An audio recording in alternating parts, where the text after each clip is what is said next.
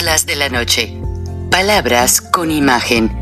El análisis de los acontecimientos que influyen en nuestra vida con el periodista Francisco Durán Rosillo.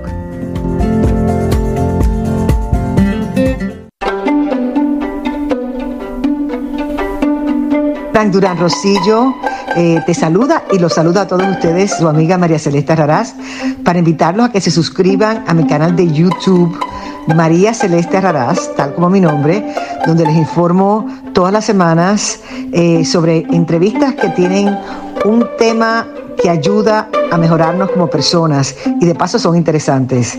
Las pueden encontrar en mi canal de YouTube, así que los espero. Y se suscriben gratis. Mientras se ajustan detalles entre la Casa Blanca y Palacio Nacional sobre la próxima visita de los presidentes Joe Biden y Justin Trudeau de Estados Unidos y Canadá respectivamente a la capital mexicana para reunirse con Andrés Manuel López Obrador y preparar lo que es ya en sí la visita oficial para la reunión de América del Norte, mucho se está pidiendo por parte del gobierno mexicano que un día antes haya una reunión entre López Obrador y Joe Biden y así también con Justin Trudeau. Pero todo está pendiente de confirmarse. Lo que sí ya es oficial es el entrenamiento de los agentes del servicio secreto. Ya lo que es el servicio secreto de los Estados Unidos tiene ya planes, fechas y datos para transportar la bestia, la limusina en la que viaja el presidente Joe Biden y en esta ocasión, aparte de ser varias las limusinas que se transportan, viajará también una ambulancia quirófano. No por razones de que vaya a pasar algo, simplemente que por la edad del presidente Biden y por la situación de que Estados Unidos no confía en la seguridad de México, van con todo un equipo e infraestructura para atender cualquier contingencia. Se especula, porque no pude confirmar el dato, que son aproximadamente 500 agentes del servicio secreto entre los que están destinados a este viaje. Además, llevarán un laboratorio portátil para rápida identificación de huellas digitales, de reconocimiento facial, de reconocimiento de voces, para hacer ubicación instantánea en caso de cualquier amenaza o posible atentado que llegase a surgir, Estados Unidos no va a tomar riesgos, informa el servicio secreto, y reconocen que de ellos depende la estabilidad del gobierno del presidente Biden entonces van muy bien equipados, ya que consideran a México un país de alto riesgo y ya con un gobierno narcoterrorista. Y entonces el transporte oficial, el Fuerza Aérea número uno, se pide por parte del gobierno mexicano que aterrice en la terminal aérea Felipe Ángeles, pero Estados Unidos está haciendo un estudio concienzudo y va a verificar y a, hacer del conocimiento del gobierno mexicano si es que aceptan esta oferta. Recuerden que durante la Feria Espacial del 2021, eh, celebrada en México, originalmente programada para Querétaro, López Obrador exigió que se hiciera en el aeropuerto Felipe Ángeles y un bombardero que venía a dar una demostración no pudo aterrizar, cancelaron su presentación por las condiciones de la pista de esta terminal aérea que no son apropiadas. Entonces la Casa Blanca está pendiente de confirmar.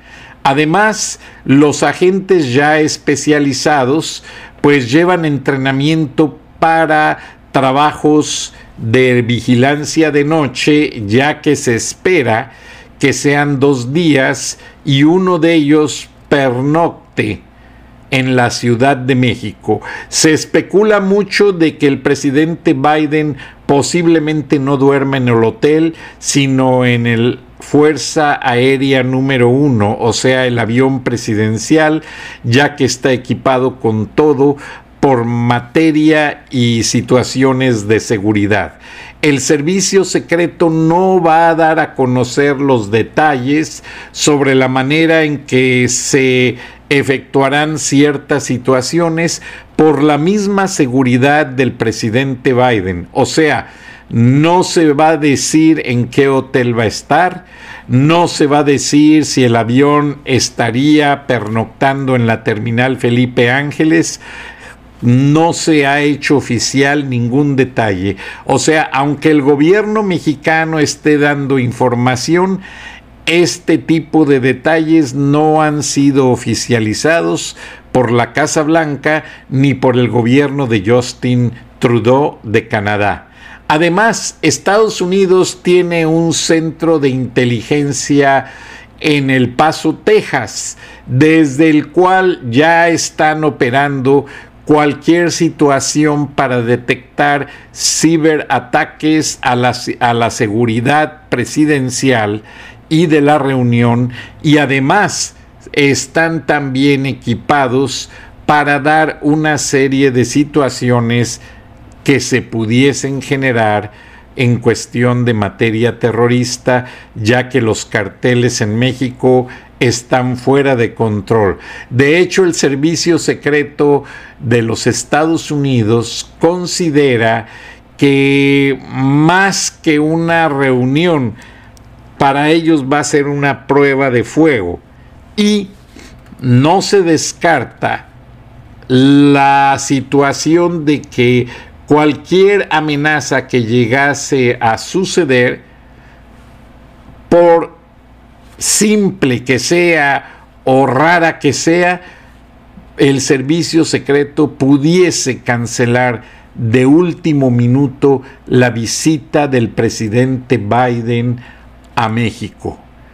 Oficialmente no se ha dado a conocer ningún detalle y todo está determinado por la seguridad del presidente Biden y el gobierno mexicano se supone que ya está dando las facilidades de dar a conocer al servicio secreto el acceso de los recintos que pudiesen visitar los tres presidentes, pero se aclaró por parte de la Casa Blanca que el presidente Biden no haría apariciones públicas eh, ante grandes multitudes por la misma razón de seguridad y todo será vigilado por satélites y drones, además de vigilancia en tierra. Pues sí, amigos, como acabamos de ver, la seguridad de el presidente Biden es la prioridad.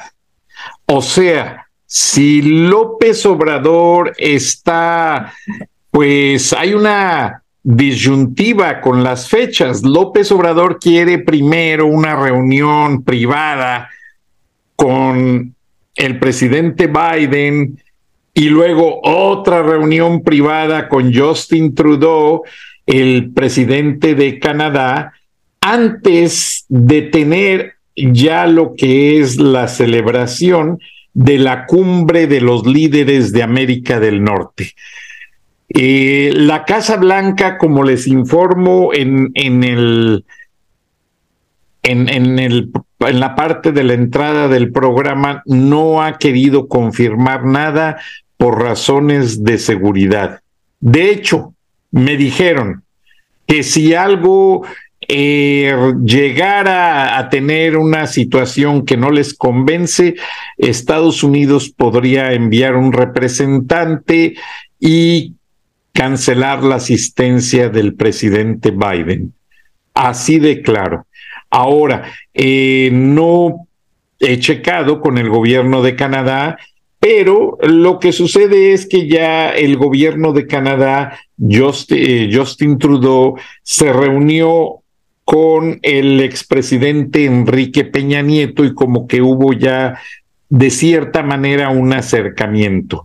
Esta visita sería la primera del presidente Biden a México, ya que en, los, años que lleva en su administración, pues solamente ha recibido a Andrés Manuel López Obrador en Washington y a la esposa, eh, señora Mueller, pero no ha ido a territorio mexicano. Ahora, el presidente Joe Biden pues tiene varios retos. En este momento, pues hay mucha polémica por comentarios de las agencias de inteligencia de la Unión Europea y de la Agencia eh, Central de Inteligencia, que no, de las cuales no se habla en, el continente americano. Pero Putin, como lo van a ver en el video, dice que no está jugando me prestaron un fragmento de la televisión eh, de Ucrania, incluso no corté ni el comercial, o sea, tal cual se los presento. No hablo ucraniano, tengo amigos ucranianos, pero a esta hora de la noche y, y, lo recibí así rápido, pues no tengo manera de traducírselos. Y honestamente, eh, el material está tan gráfico que yo pienso que con ver las imágenes ustedes se van a dar cuenta de que estamos en una carrera armamentista. Y como bien lo dijo el presidente Biden en la conferencia de prensa, cuando vino el presidente ucraniano a la Casa Blanca hace unos días, el presidente Biden contestó de una manera muy asertiva no damos toda la ayuda a Ucrania porque no queremos que empiece la tercera guerra mundial. Y ya Vladimir Putin, de acuerdo a lo que dicen las televisoras que conocen y tienen más acceso al Kremlin, ya tiene un plan de misiles que dan la vuelta al mundo y que dicen que Putin no está jugando. Recuerden que Putin destruyó Siria. Putin está destruyendo Ucrania. Putin quiere entrar a México con el apoyo de López Obrador para destruirlo, tomarlo bajo su control y desde allí montar más misiles y apuntarlos hacia Estados Unidos. La situación no es un juego, no es para que a López Obrador le dé risa y se ponga a jugar con sus declaraciones absurdas y estúpidas. El mundo está en pie de guerra. Y por eso el presidente Biden está midiendo, o sea, minuto a minuto la situación mundial va a determinar si Biden pone un pie en México o cancela su presencia en esta cumbre de los estados de América del Norte. Vean el video, dura 15 minutos, pero les explico que es tan elocuente el material gráfico que ahí se van a dar cuenta exactamente de las pretensiones que tiene Vladimir Putin por invadir México con la ayuda de Andrés Manuel López Obrador, Marcelo Ebrard, Maseca y toda la gente de Morena. Todos esos congresistas estúpidos que no saben ni lo que es representar a los ciudadanos en una Cámara de Diputados los parlamentarios, esos no son parlamentarios, son una bola de idiotas. Parlamentarios en la Gran Bretaña que sacaron al presidente en semanas por haber hecho cosas menos peores de las que ha hecho López Obrador. López Obrador ya acabó con el país, acabó con la democracia, acabó con la justicia, entregó el país a los narcotraficantes, hizo un narcoestado y todavía le aplauden.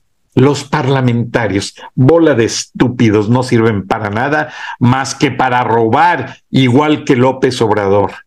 Vean el documental, vale la pena porque es una advertencia para México si admite a este tirano que, perdón, si admite que este tirano de López Obrador permita la entrada de Vladimir Putin con sus misiles a México, como lo hicieron en Cuba, que lo único que dejaron fue basura llena de radiación y después veía yo a los cubanitos aquí en Atlanta, en el hospital de Emory University, todos enfermos pidiendo tratamientos contra el cáncer, porque Fidel Castro, muy ancho, se lavó las manos, no tomó las previsiones de proteger el material radioactivo que dejaron los rusos en la isla, muy a gusto, se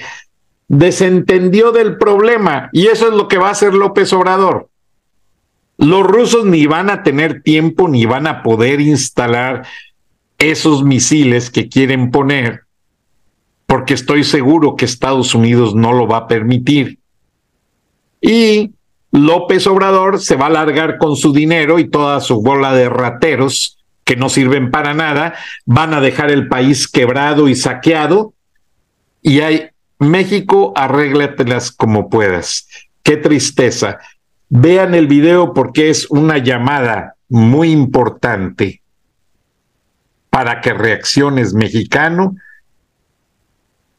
y va a ser muy triste si a estas alturas no haces algo. Gracias, buenas noches, buenos días. Nos vemos y nos escuchamos mañana. Ого. Слухай, а тобі наче 20. Провенор Форте нормалізує сечовипускання, оздоровлює простату, підсилює лібідо і потенцію. Чоловіки оцінять, жінки запам'ятають. Кремлевский диктатор любит хвастаться достижениями российского военпрома. Выражение аналогов «нет» сорта Путина стало посмешищем, потому что зачастую эти достижения – муляж, который оброс мифами. Разработки в лучшем случае являются лабораторным прототипом. Говорить о серийном производстве не приходится, а эффективность этого чуда-оружия возвеличена кремлевской пропагандой. На боевое дежурство поставлено оружие, которому нет равных в мире. Будем и дальше развивать перспективные системы вооружений, включая гиперзвуковые и основанные на новых физических принципах. Расширять применение передовых цифровых технологий и элементов искусственного интеллекта. Такие комплексы – это действительно оружие будущего, которое в разы повышает боевой потенциал наших вооруженных сил. Что такое гиперзвуковые ракеты? Насколько они опаснее обычных? Имеет ли Кремль реальные разработки или это все миф? Что такое гиперзвуковая ракета? Однозначного и общепринятого определения понятия гиперзвук нет. Но большинство специалистов считают гиперзвуковой скорость, которая в пять раз превосходит скорость звука. Чтобы понять, о чем идет речь, нужно вернуться к школьным учебникам по физике. Скорость звука в воздухе – величина непостоянная, она зависит от плотности воздуха, его температуры и влажности. Приблизительно скорость звука у Земли считают 340 метров в секунду или 1224 км в час. Чем выше высота над землей, тем ниже скорость звука. Для указания скорости полета используют понятие число Маха. Это число равно отношению скорости полета к скорости звука. Первой гиперзвуковой считают немецкую баллистическую ракету Фау-2 времен Второй мировой войны. Ее максимальная скорость полета была в пять с половиной раза выше звуковой. Ее первый боевой пуск состоялся в сентябре 1944 года. Немецкие войска применяли ее с целью запугивания, поражая в основном мирное население. Обстрелу подвергалась территория Великобритании. От атак этими ракетами погибло около 2700 человек.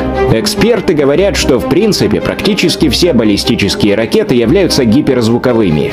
Даже российский «Искандер», максимальная скорость которой, как утверждают в Кремле, достигает 2100 метров в секунду. В определенной степени там происходит подмена понятий. Э, в основе этих гиперзвуковых ракет являются ракеты к наземному комплексу э, «Искандер», э, но используются они по принципу методу следующему. Носитель, сверхзвуковой истребитель МиГ-31К разгоняется до скоростей выше звука и совершает на такой скорости пуск тех самых ракет. Соответственно, изначально придавая очень высокое ускорение тех самых, тем самым ракетам.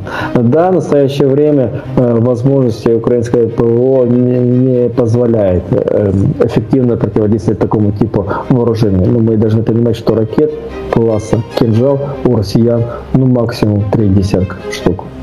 Э, при таких условиях э, говорить о том, что они способны кардинально изменить э, расстановку сил в рамках российско-украинской войны, не приходится. Исследовательские работы по созданию гиперзвуковых ракет ведутся много лет в разных странах, в том числе в США, России и Китае. Но пока реальный успех не слишком велик. Причина этого в том, что длительный полет в атмосфере на гиперзвуковой скорости связан с огромными техническими проблемами. При движении с большой скоростью в атмосфере любой объект нагревается. При гиперзвуковой скорости температура на передних кромках ракеты достигает тысячи градусов. Металл начинает плавиться, поэтому нужно что-то придумывать для его охлаждения. Для точного попадания в цель гиперзвуковой ракете нужна головка самонаведения или блок коррекции GPS. Но при полете ракета окружена облаком плазмы, через которую не проникают электромагнитные волны. Для уменьшения нагрева полет проходит на большой высоте – 20 километров и более. А при подходе к цели скорость гиперзвуковой ракеты снижают, чтобы можно было навести ракету на цель.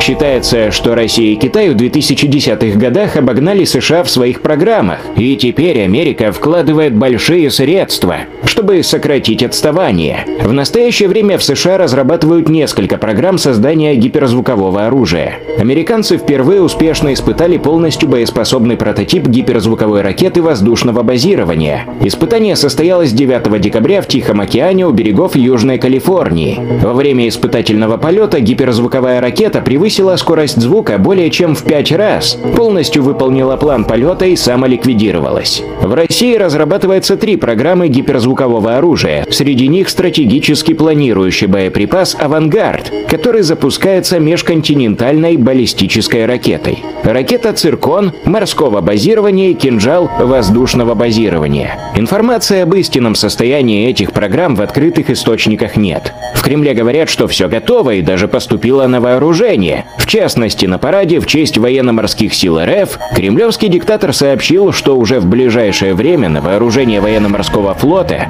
будет поставлена гиперзвуковая ракета «Циркон», которая, как утверждает Путин, не имеет аналогов в мире. По словам диктатора, ее первым носителем станет фрегат «Адмирал Горшков», базирующийся в Северном флоте РФ. Достаточно упомянуть новейшие, не имеющие аналогов в мире гиперзвуковые ракетные комплексы «Циркон», для которых нет никаких преград. Уважаемые товарищи, их поставка в вооруженные силы России начнется в ближайшие месяцы. В то же время к самому циркону, о разработке которого стало известно в середине 2010-х годов, вопросов гораздо больше, нежели ответов, потому что заявленные в российских пропагандистских СМИ характеристики значительно отличаются от тех, что демонстрируется и заявляется на испытаниях. А при более детальном анализе вообще появляются довольно веские противоречия. Известно, что гиперзвуковая ракета «Циркон» якобы способна развивать скорость более 9,5 тысячи километров в час, а дальность полета будет составлять тысячу километров. Российские СМИ сообщили, что целями российских ракет «Циркон» в случае угрозы Москве со стороны Вашингтона могут стать пять военных центров принятия решений в США. Запугивание э, Запада прежде всего не только мира абстрактного Запада. Ну, тут отчасти тоже и как бы демонстрация того, что Россия э, может иметь военное превосходство не только через огромный запас ядерного оружия, потому что э, самый огромный ядерный потенциал э, у России, у Соединенных Штатов. Китай значительно уступает. Но Россия решила показать, что она чуть ли не впереди планеты всей, вот в разработках нового ракетного оружия. Это такая сейчас новая модная разработка, эти гиперзвуковые ракеты лет. Этим занимаются Соединенные Штаты, Китай, даже Турция. Турция разработала тоже свои гиперзвуковые ракеты средней дальности. Так что это так, такая сейчас идет гонка вооружений в этой области. Никакого серьезного преимущества России в этом плане нет. Скорее, Путин до 24 февраля пытался таким образом э, делать хороший пиар, демонстрировать, что Россия чуть ли не опережает все страны мира в этом направлении. Еще один тип гиперзвуковых ракет, которым хвастается Кремль, являются кинжалы. Это гиперзвуковая ракета воздушного базирования Х-47М. После принятия на вооружение в 2018 году их было произведено всего несколько десятков. Боевая часть составляет 500 килограммов. Скорости ракеты более 12 тысяч километров в час. А сейчас еще и технологические санкции Запада э, максимально ослабляют возможность России делать такие ракеты. Ведь э, для того, чтобы эти ракеты э, были высокотехнологичными и высокоточными, точными, они должны иметь электронные компоненты э, которые Россия э, вынуждена импортировать. Она сейчас пытается искать эти электронные компоненты, обходить санкции, закупать э, за огромные деньги эти компоненты, но все равно не может восполнить дефицит высокоточной электроники для современного оружия, в том числе вот и для вот этих гиперзвуковых ракет. Так что Россия оказалась технологически очень слабой. Со дня российского вторжения в Украину 24 февраля было зафиксировано несколько боевых применений ракет «Кинжал». Так, 18 марта Россия объявила об успешном применении гиперзвуковой высокоточной ракеты «Кинжал» по складу боеприпасов украинской армии в Ивано-Франковской области. Затем появилось видео, на котором, как заявила российская Минобороны, зафиксировано точное попадание ракеты в подземный ангар с вооружением и боеприпасами. Это видео активно обсуждалось в различных пророссийских пабликах, соцсетях как начало применения России нового вооружения. Но в соцсетях обратили внимание на то, что видеокадры на самом деле могли быть сделаны в Харьковской области. 7 августа российская армия применила кинжалы при ударе по Виннице. Тактико-технические характеристики этой ракеты не позволяют существующим средствам противовоздушной обороны ВСУ эффективно выявлять и уничтожать ее, сообщило тогда командование воздушных сил Украины. А, вот появилась такая игрушка гиперзвуковые ракеты, Путин пытается шантажировать ими. Но эта война показала, что, во-первых, а, ракетный э, потенциал России сейчас очень ослаб. И э, ракет уже России не хватает э, для полномасштабной войны против Украины. Да, они пытаются сейчас разрушать энергетическую систему Украины, но уже высокоточных ракет не хватает, в том числе этих гиперзвуковых. Их же создали как бы для демонстрации. Ракет этих очень мало. По данным Украинского министерства обороны, кинжалов в РФ не так уж много. Известно о 43 ракетах. Осталось неизрасходованных 16%. Они слишком ценные для Кремля, чтобы их тратить для ударов по Украине. Мы должны с вами понимать, что российская военная промышленность очень серьезно интегрирована и завязана с э, поставками западных комплектующих. Элементная база, процессоры, микропроцессоры, платы, составляющие электроники, которые позволяют российским ракетам быть высокоточными, высокотехнологическими и высокоэффективными соответственно. Э, вся эта элементная база находится в странах коллективного Запада. Санкции, о которых так часто говорят российские спикеры, э, которые являются исключительно полезными для российской экономики, в этом контексте работают. Да, существует определенный серый импорт, э, серые схемы, существует черный рынок поставки тех или иных узлов и элементов для создания высокотехнологического оборудования и вооружения. Но это явно недостаточно для того, чтобы российская военная промышленность могла в товарных количествах изготавливать тот тип вооружений, который на самом деле поставит на колени, по мнению российских же пропагандистов, весь мир. Скорость и дальность в гиперзвуковом оружии играет важную роль, поскольку сбить ракету на скорости выше 5 махов как минимум очень трудно, фактически невозможно. Но здесь возникает другая проблема. Носитель такой ракеты автоматически становится важнейшей целью.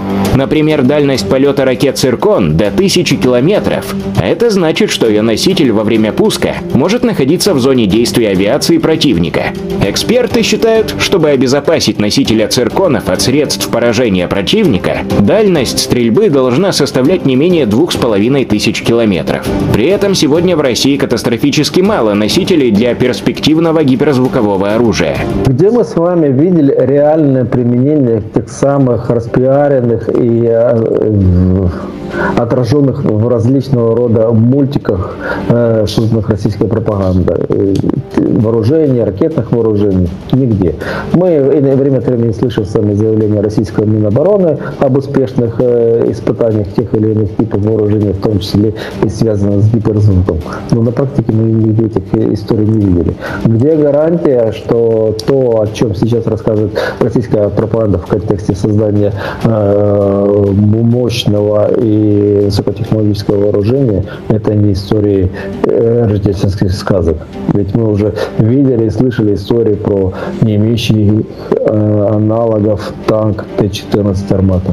Хоть одну единицу этого танка мы с вами видели на фронте? Нет, не видели. Э, мы видели немало историй о том, что э, российские «Искандеры» способны менять картину на поле боя кардинально. Более 4000 ракет российская оккупационная армия разных типов выпустила по территории нашей страны. Разве это сломало сопротивление украинского народа, украинской армии? В этом противостоянии нет, не сломало. Пока из гиперзвукового оружия на оснащении воздушно-космических сил России стоит только гиперзвуковой авиационный ракетный комплекс Х-47М2 «Кинжал». Но «Кинжал» остался без ножен. Носителями этих ракет является истребитель МиГ-31К.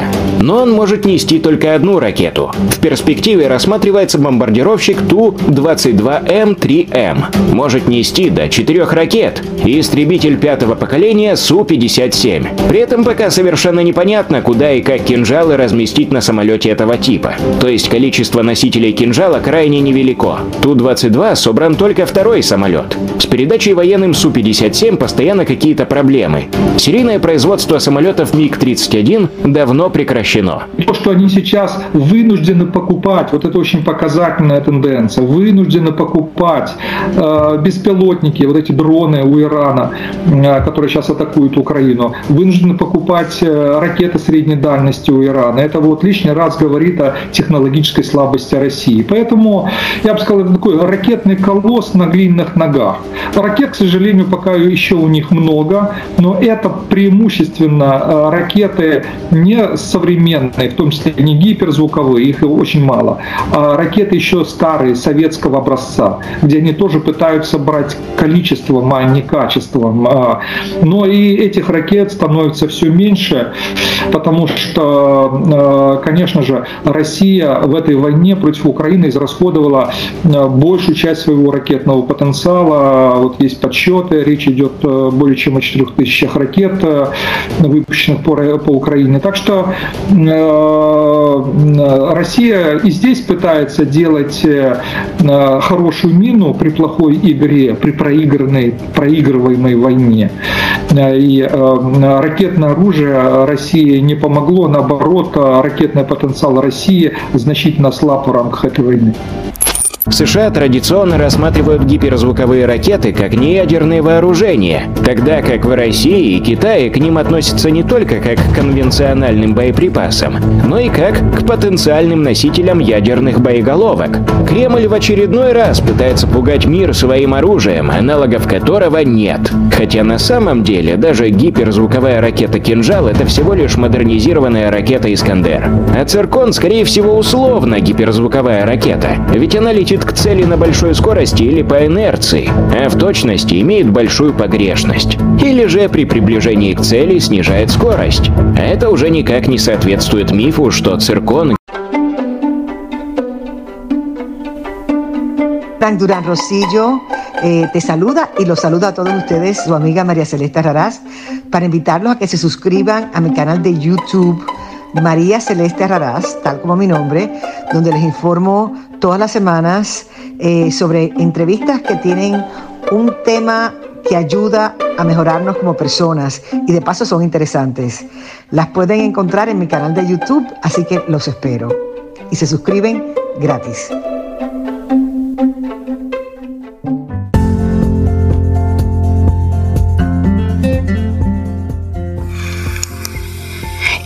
el análisis de la noticia, transparente como el agua, con el periodista Francisco Durán Rosillo.